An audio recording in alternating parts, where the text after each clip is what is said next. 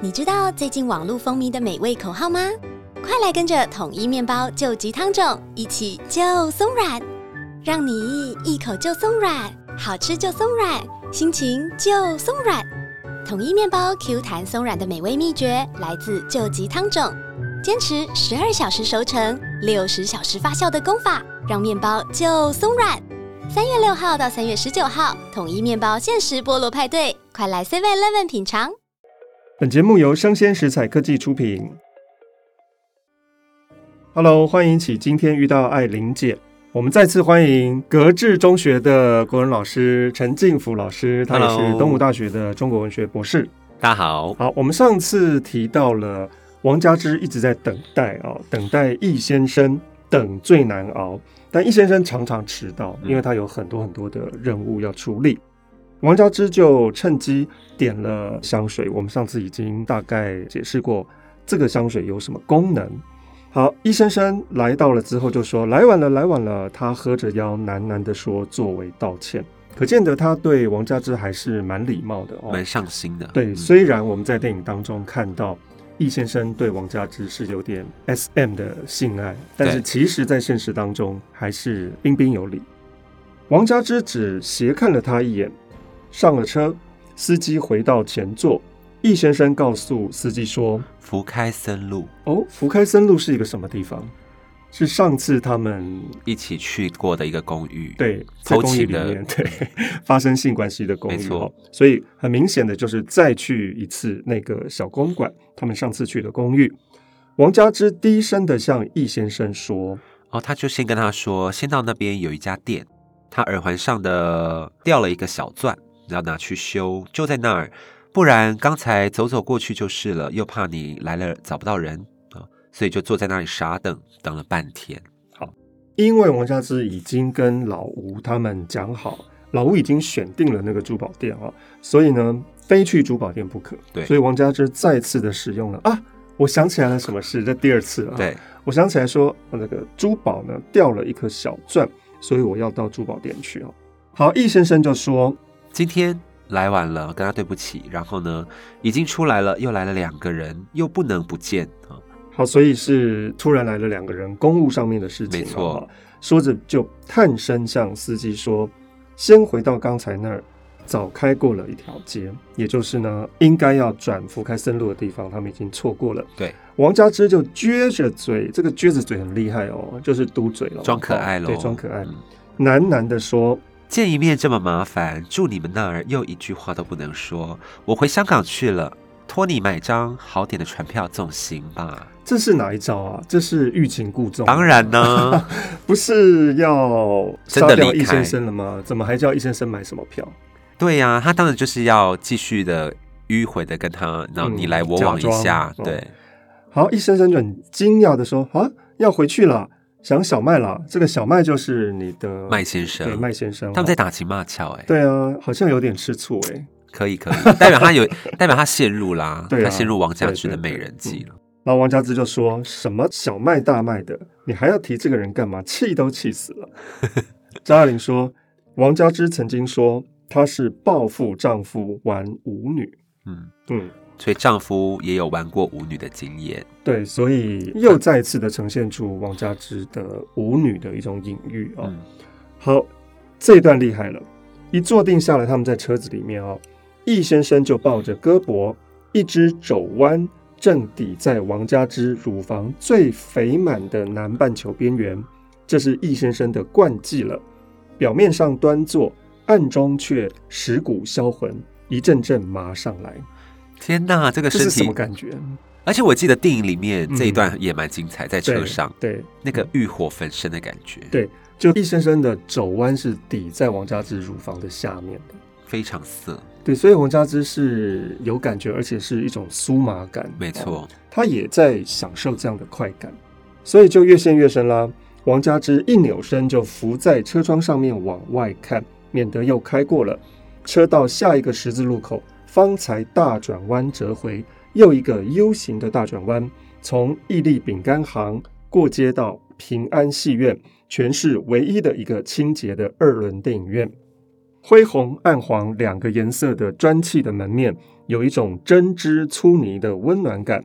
整个建筑圆圆的朝里凹，成为一钩新月，切过鹿角。门前十分的宽敞，对面就是刚才那家凯司令咖啡馆，然后西伯利亚皮货店、绿屋夫人时装店并排两家四个大橱窗。华贵的木质的模特儿在霓虹灯后摆出各种姿态。诶这个在电影当中完全的复现了，完全对呈现。对，而且他们真的是有研究哪一家店在哪里，对方位都是对对的没错。而且我们看到电影的最后面，王佳芝真的在那个外面的橱窗流连徘徊，对，而看且那个衣服，那个谍影哦，他自己跟那个模特儿的谍影。好，隔壁一家小店一比呢，就更不起眼，橱窗里面空无一物，招牌上虽然有英文“珠宝商”的字样，但也看不出是个珠宝店。嗯所以他们来到的这家珠宝店是一个什么样的珠宝店？是一个还蛮神神秘神秘的嗯哦而且很隐匿的感觉是那种熟门熟路的人对才会知对道。大老板才会去的，对一般这个小客人是不接待的哦。好，于是易先生就转告司机停下，下了车，跟在王佳芝的后面进去。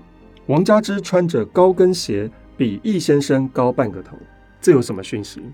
张爱玲跟胡兰成的讯息，嗯，对不对？因为张爱玲也大是概有一百七十公分高，他也蛮高的。嗯对，胡兰成应该没有这么高哦。我记得他们第一次两个人相谈甚欢的时候呢，聊了五个钟头。，对，所以张爱玲站起来要告别，胡兰成也站起来的时候，他发现到张爱玲好高哦，于是对说了一句话说：“你这么高，这怎么可以？” 哦，暗示就是以后如果我跟你在一起的话，你长这么高其实不好看的哦。对不那匹配。对，现在呢，王佳芝好像也比易先生要高。好，张爱玲继续说，不然也就不穿这么高的跟了。易先生显然并不介意。哎，有些男生好像喜欢比自己他高的女生，生我对常常在街上看到，就是想女说高，男矮，这样好看吗？他们喜欢就好 了。好，王佳芝发现大个子往往喜欢娇小玲珑嗯的女人，倒是矮小的男人喜欢女人高一些，也许是一种补偿的心理。对啊，看来他观察的很细致。，对，王佳芝知道易先生在看他，所以王佳芝更软洋洋的凹着腰，腰细宛若游龙游进玻璃门。所以王佳芝有点卖做弄他的作风骚。对他知道他身材很好，对哦而且很高挑，所以进门的时候那个腰扭来会扭扭一去下，对对。易先生都有在看哦。一个穿西装的印度店员上前招呼，殿堂虽小，倒也高爽敞亮，只是雪洞似的光塌塌的，一无所有。哎，这个店怎么会什么东西都没有？真是就很奇干怪的净哎店对啊嗯它东西没有摆在前面哦，就是显然名贵的东西都被藏起嗯来了嗯嗯一定要是订货啦什么的对才会拿出来。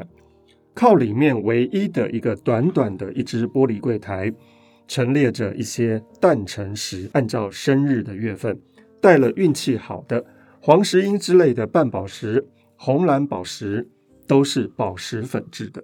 所以，在这个珠宝店的前面所陈列的都是一些不怎么样的珠宝便宜货。对，嗯如果你要更好的话，应该是要到小阁楼上面去了。没错好。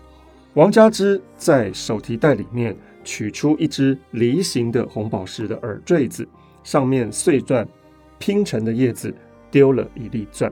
那个印度商人看了一下，就说可以配，：“嗯，可以加上去。啊对，王佳芝就问了多少钱，几时有？易先生就说问他有没有好一点的戒指，：“为什么要通过王佳芝问呢？因为他是不是他他不太讲英文，对他不对讲英文不太好，对，所以对张爱玲说她是端着架子等人家翻译。没其错实也许她也会说，但是她就是做官人的样子嗯啊、王佳芝顿了一顿，方说干什么？这干什么很有意思哈、就说你问什么钻石啊？你要干什么？对你嗯你干嘛问这个？对，其实心里面也有点期待嘛。对期待嗯说，哎、你要送我吗？对啊，啊，不然你问什么钻石？大颗的吗？干什么？好，易先生就笑说：“我们不是要买个钻戒做纪念吗？就是钻戒好不好？要好一点的。哎，钻戒不是结婚的象征吗？对啊，而且他出手很阔绰，哎，他对嗯自己老婆都没有那么阔绰。对，而且要做纪念，做什么纪念？他们就是在一起的在一纪起念，对偷情的象征。对，所以也有一点点，我正式的把你视为是我的女人，没错这种感觉嗯哈、王佳芝又顿了一顿，为什么要顿一顿？受宠若惊对了，，吓到一下，吓到。心里要你消真化的要一下。送我吗？真的吗？呃，那我发真生的可了以吗得到吗对？你太太都没有的那个钻戒对哦。然后他无可奈何的笑了一笑，这个他就是易先生哦。于是王佳芝就问了老板，有没有钻戒？好，那个印度人一扬脸，知道是富贵人家大户来了对对，对要来买名贵的哈、朝上就发声喊，叽里哇啦的想是印度话吧，倒吓了他们一跳，随即引路上楼。哎，你记得吗？张爱玲最好的那个朋友是严英，没错严英他们家就是珠宝商，没错，而且也是印度的珠宝商，对对对虽然他是对斯里兰卡，对对对，好，所以我想这个经验也许是来自于延英他们没错家的店面。嗯哦，好，什么样的店面呢？隔断殿堂后身的板壁漆上奶油色，靠边有个门，门口就是黑洞洞的小楼梯。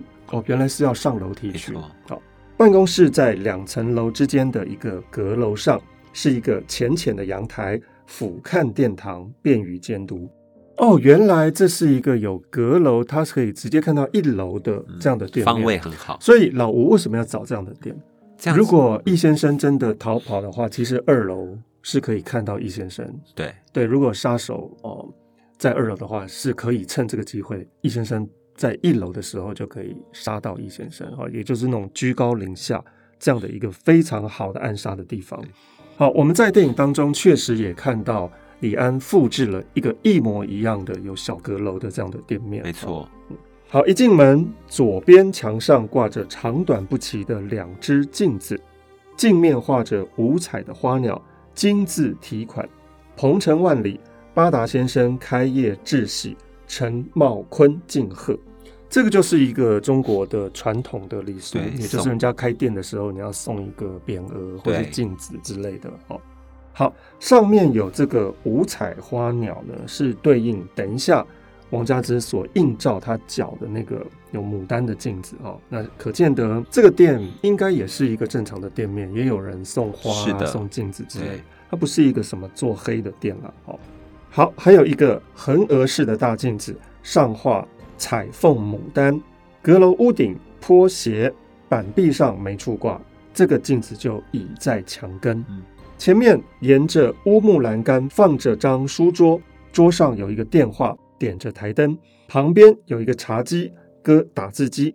一个矮胖的印度人从圈椅上站起来招呼，挪了挪椅子，一张苍黑的大脸，狮子鼻。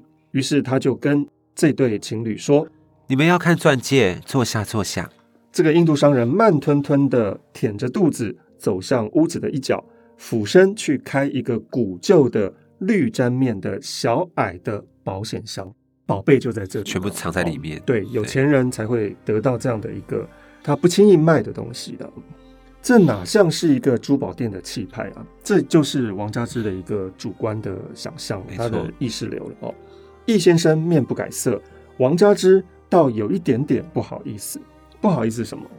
就觉得这是哎我的了，对啊，你要送我吗？哦，你要开这样的一个，你要破费了吗一个一个神秘的钻石哦没。错，听说现在有些店不过是一个幌子，就靠囤积或者是做黑市的金钞。这个店哦，真的有点奇怪，它的门面没有陈列太多东西。那说要买钻石，他就把你引到楼上去。对所以王家之内心就想说，这是不是一个危险的地方哦？是不是一个黑市黑市啊对交易的一个地方？其实这个店是老吴选的，没错，张爱玲说：“老吴选了这个店，总是为了地段，离凯司令咖啡馆又近。刚才上楼的时候，王家之倒是想着下去的时候真的是瓮中捉鳖啊，也就是为什么老吴选这个地方，也就是因为有一个小阁楼的关系。对，好，易先生又绅士派，在楼梯上走在他前面，一踏进殿堂，旁边就是柜台，柜台前的两个顾客正好拦住去路。不过，两个大男人选购廉价宝石、袖扣、领针，以及送女朋友的小礼物，不能斟酌过久，不像女人在那里蘑菇。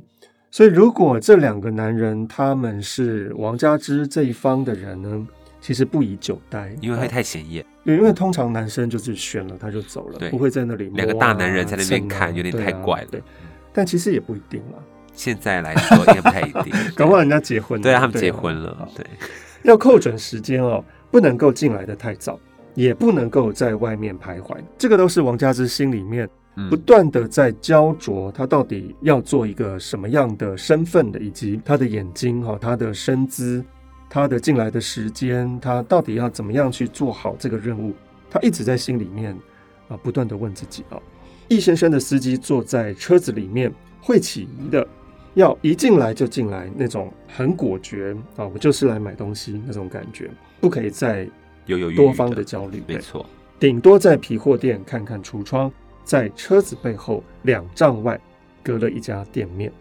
王家之就坐在书桌边，忍不住回过头去望了望楼下，只看得见橱窗，玻璃隔架都空着，窗明几净，连霓虹光管都没有装。窗外的人行道边停着汽车，看得见车身的下缘啊、因为王家之坐的是小阁楼，所以他的视野是受限的。有遮蔽，两个男人一块来买东西，也许有点触目，因为他非常的担心被发这现两个男的，他没有认出来是同伙。嗯，好、所以他一直在担心，哎，你们是不是站得太久了，会让易先生疑心的？好、不但可能引起司机的注意呢，甚至于易先生在阁楼上看到了也犯疑心，略略僵持就不对了。想必他们不会进来，还是在门口拦截吧？那就更难扣准时间了，又不能够跑过来，跑步声马上就会唤起司机的注意。易先生只带一个司机，可能还要兼保镖。嗯，王家之一直在心里面想这些事情啊、哦。他盘算好多哎，对，也许两个人分布两边，一个带着赖秀晶在贴隔壁绿屋夫人门前看橱窗，女孩子看中了买不起的时候，那是随便站多久都行的。男朋友等得不耐烦，尽可以背着橱窗东张西望。所以如果是这样的话，王家之就觉得很合理，对，还可以因为男女生真的会看很久，对好，张爱玲继续说，这些她也都模糊的想到过，明知不关她的事，也不要她管。这个时候，因为不知道下一步会怎么样，在这个小阁楼上，难免觉得是高坐在火药桶上，马上就要给炸飞了，两条腿都有点虚软哦。好，我们这里看到了张爱玲在描写王家之内心所斟酌的事情，以及最后我们知道王家之其实是很紧张的，对，，非他常坐在吓到腿炸都药软了，桶上。对哦，好，那个店员就下去了。东家伙计一黑一白的，不像父子。白脸的那位一脸子都是青胡子渣，后眼睑睡沉沉的半合着，个子也不高，却十分的壮硕，看来是一个两用的电火兼警卫。柜台放的这么后面，橱窗又空空如也，想必是白天也怕抢吧。晚上有铁条拉门，那也还是有点价值的东西吗？就怕不过是黄金、美钞、银洋。却见到那店主取出一只尺来长的黑丝绒板，一端略小些，上面一个个的凤眼嵌满钻石。王家之伏在桌上看，易先生在他旁边也凑近了来看。那个店主见他们两个人毫无反应，也没有摘下来一只，便又送回保险箱说：“我还有这只。来了，”哎，为什么这个店主又把那盒珠宝给拿回去了呢？就显然那个盒子里面陈列的那些王家之珠没有宝，喜欢的对，然后易先生也觉得还看不好上眼，对，看不上啊眼，对，这太太便宜小吧颗了， 对， 好，这个店主当然不能输啊，他拿就出说镇店之宝，我还有这 只哦。于是他就把那个装在深蓝丝绒的小盒子里面的那个粉红大钻戒，像豌豆一样的大的拿出豌来。豆？蛮大的耶，对啊，以是钻六石克的，拉。对啊，嗯，六克拉大钻戒哦。王家之心里就在想说，不是说粉红钻戒有价无市吗？他的消息是来自于易太太，嗯，没因为错，之前他们有讲过这件事，对，，下午在那里打牌的时候说买不到的哦。王家之就怔了一怔，怔了一怔，就是有点吓到，不禁如释重负，原来还是买得到的。我还是得得到这个东西，对我即将要得到了哦，看不出这个店总算替他争回了面子。嗯王家之心里还蛮得意的耶。因为这个店算是他指定的嘛，嗯，对，对然后这间店又拿出了搬出了粉红钻戒，对，而且争回什么面子？就是那个下午在麻将桌上的对，翡翠，那些太太烂了对，都太小了，什么三克拉， 我马上就要赢过你啊哎马们。上 double，哎对没不对？错哈，张爱玲说，不然把易先生带到这么一个破地方来，敲竹杠又不在行。小广东来到上海，成了大乡里。其实马上枪声一响，眼前的这一切都粉碎了。所以王佳芝只要做出一个手势，也许在窗外，也许在对面，就会那有个枪人手就会发射出子弹，易先生可能就拜拜了，对脑浆就迸裂了哦。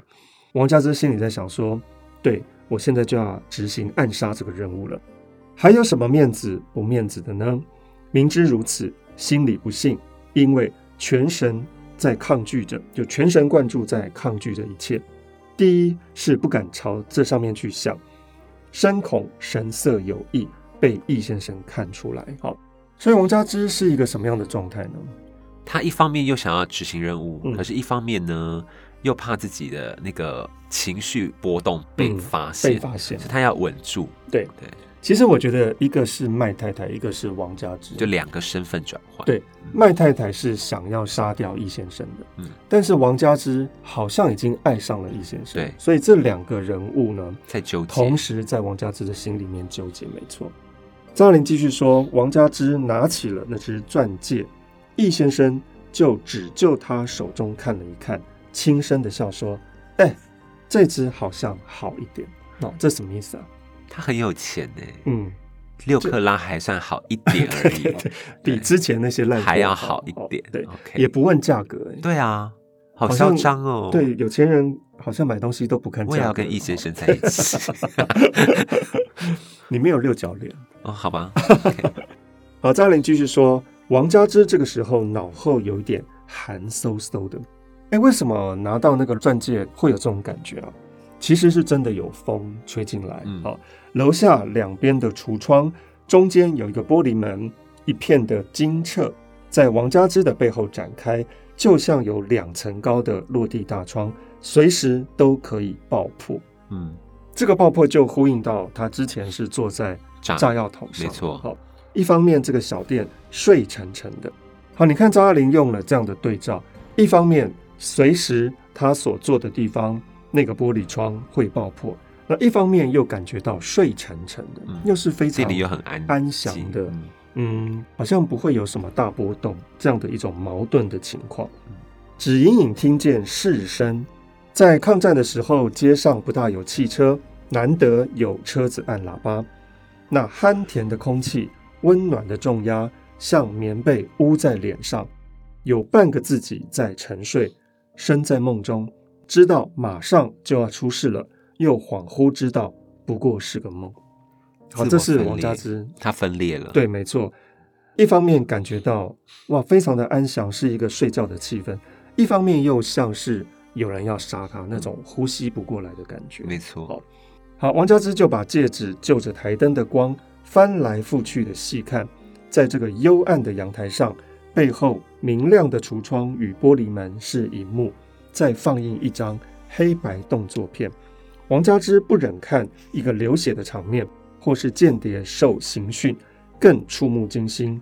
他小时候也就怕看，会在楼座前排掉过身来，背对着楼下。张爱玲这一段呢，大概想要讲什么事情啊？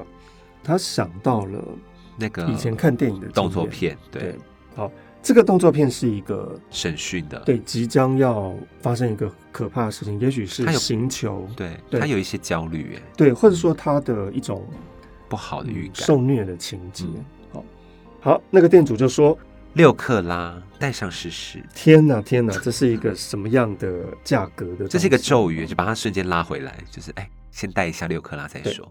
易先生在这个安逸的小阴巢值得留恋。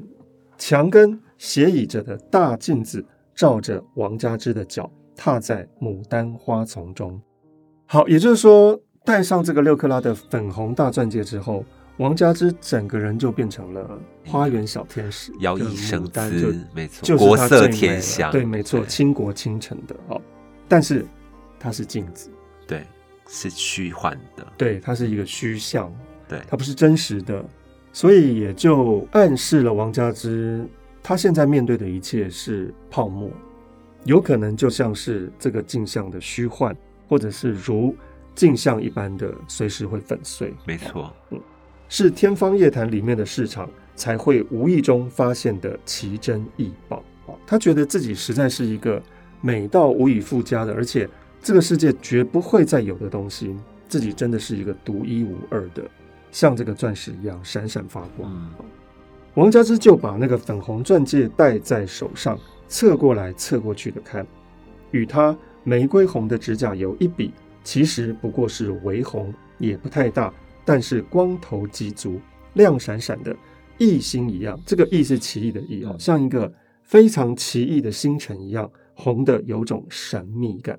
好，张爱玲继续说什么呢？她说他说：“可惜不过是舞台上的小道具，而且只用这么一会儿功夫，使人感到惆怅。好，这就是一种演戏感了，对对不对？因为演戏，我们从一开始就看到王佳芝，她就是一个话剧社的演员，嗯好，而且她担负了这样的一个美人计的任务，其实也是在演麦太太。哈，这个时候她又在感觉到，哎呀，虽然这个很美好，但是呢，它不过就是一场戏而已。假的对我演完这场戏，我可能就任务结束，或像电影一样，他就要到英国去找他爸爸了，嗯对不对？哈，所以他又有点惘然说，这好像不是他的，或是这好像不是真的是他的，就是在那个虚幻跟真实的嗯对，交不界断的一在直游移，对，哦，嗯像他的腰 一样。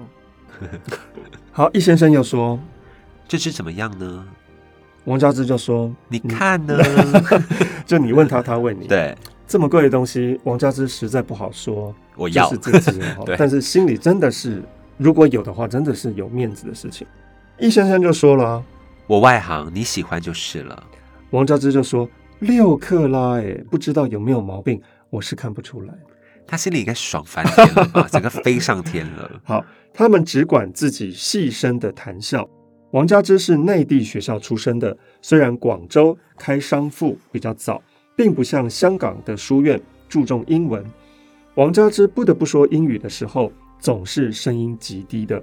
这个印度老板见言语不太通，把生意经都免了，所以印度老板并没有在旁边不断的推销。对，哦因为反正也听不太懂。而且感觉到这对情侣好像是有意思要买了。哦嗯三言两语就谈妥了价钱，十一根的大条子明天送来，分量不足照补，多了就会找 钱。什么是大条子、啊？大条子应该就是金金条对，十一根金条 哦，好贵的感觉。对，大概是一个五六百万的，以现在来看了，在当时也许是更夸张。对，哦应该更贵。到张爱玲说，只有一千零一夜才有这样的事情，就是我许愿然后就得到了，怎么会有这么好康的事情？用金子也是也是《天方夜谭》里面的事，。他可能这辈子都没看过那么多根筋 对金怎么条会有人用金子作为单位来买东西？对，哦，人生真的是像梦一样哎，太快了。王佳芝又有点担心，什么东西太快了？就是整个进度太快了。，对，也就是怎么那么快就变成谈好了易先生的女人这件事情，对对对对对哦王家之有一点担心。哎、其实易先生都要死了，你在担心什么？对 啊，要么是你死，要么是他死。他们大概想不出来哦，倒是这么快。王家之从舞台的经验知道，就是台词占的时间最多的，但是现在刚好相反，因为他们没有什么交谈，那嗯对居然情节却是这么快的进展哦。王家之就说了。要他开个单子吧，想必明天总是预备派人来送条子，有领货金条子领货哦。店主已经在开单据了，戒指也脱下来还给店主，不免感到成交后的轻松。两个人并坐着，都往后靠了靠。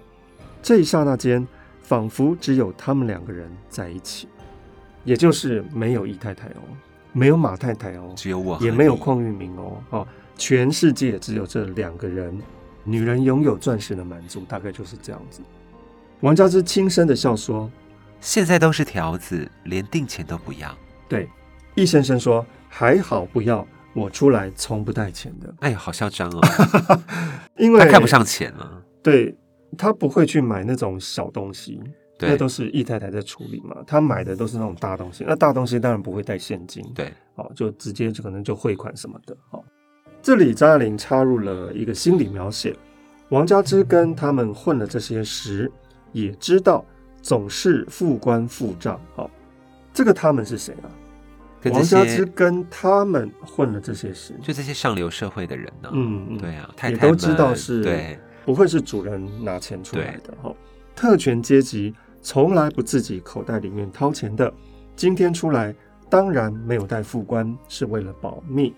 英文有这句话：“权势是一种春药。”对不对？王佳芝不知道，但王佳芝是完全被动的，这是什么意思啊？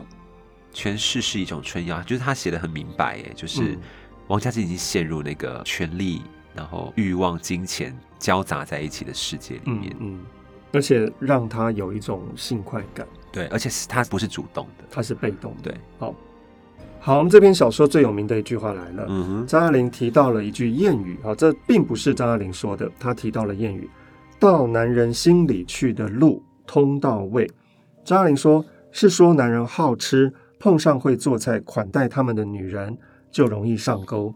于是有人就说到女人心里的路通过阴道，什么意思？这真的很厉害，哎，嗯就是这两句的对照，嗯，就是以现在的语言来说，就是要抓住一个男人，就要抓住他的胃嘛。嗯没错，那他想到的是女人的部分，就是从性下手，嗯。在性让女人得到欢愉，嗯，所以才能够得到女人的心芳心。没错嗯。那易先生做到了， 好，我们今天就讨论到这边，我们看看下一集色戒有什么发展。今天非常谢谢幸福老师。大家拜拜。